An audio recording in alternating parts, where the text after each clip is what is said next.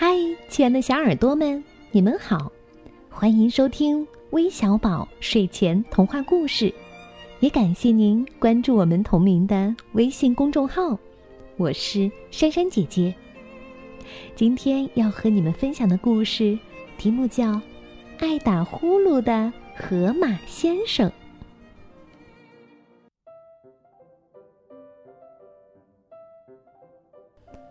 阳光公寓新搬来的河马先生是个热心人。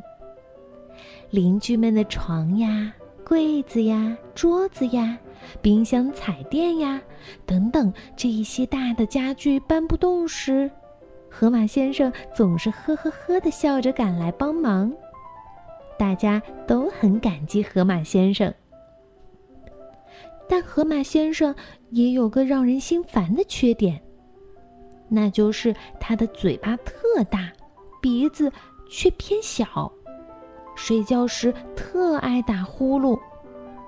一到晚上，河马先生的呼噜声就轰隆轰隆，不停地钻向阳光公寓的每一个角落，使得正在睡觉的邻居们就像坐在一列不停地钻山洞的火车上，根本无法睡着。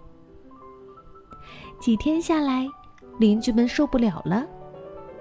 白天上班只打瞌睡，兔小姐的心脏病发了，山羊公公的血压直往上蹭，小猴子烦躁的到处找人吵架。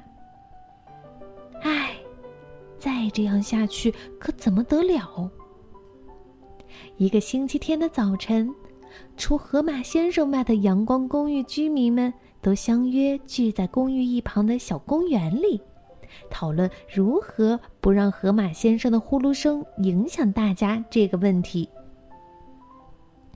兔小姐说：“我们给河马先生做个大口罩吧，捂住他的呼噜声。”山羊公公说：“不行，不行，呼噜声用口罩是捂不住的。”再说大热天儿的，让河马先生捂着大口罩睡觉，那多难受呀！狐狸说：“要不让他搬出阳光公寓吧，我可真受不了他的呼噜声了。”狐狸这话刚一出口，马上遭到鸡妈妈和鸭太太的反对。不能赶他走！想想河马先生对我们大家多好呀，我们哪个没得到过他的帮助？我们可不能做无情无义的事儿。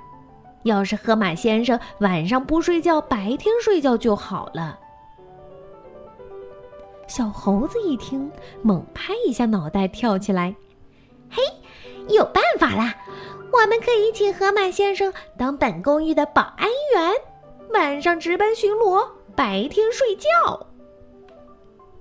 大家一听，都说：“哦，妙妙！”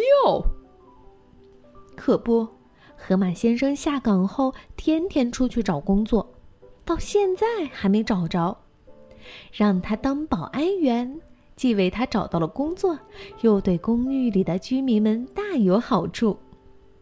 他个头大又热心，这真是个两全其美的好办法呀！此时，河马先生正背大包拎小包的走出家门呢。一见许多邻居到来，忙说：“哦，对不起，我刚才无意中听到了你们的谈话，才知道我的呼噜声太大了，影响了大家。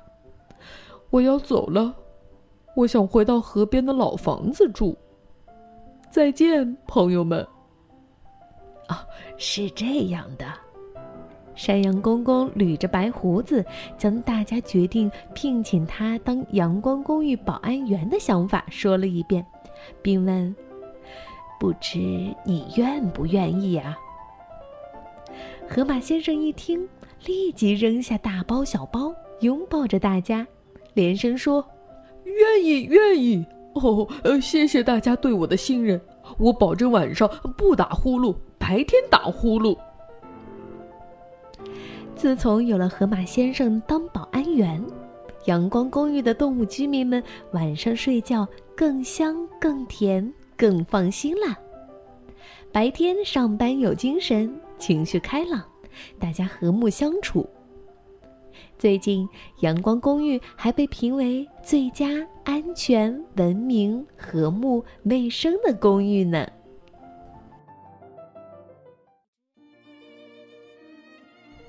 好了，故事听完了，那我们要将故事送给来自北京的吴新阳，来自江苏常州的点点，来自湖南株洲的文静瑶，还有来自江西新余的古明恒。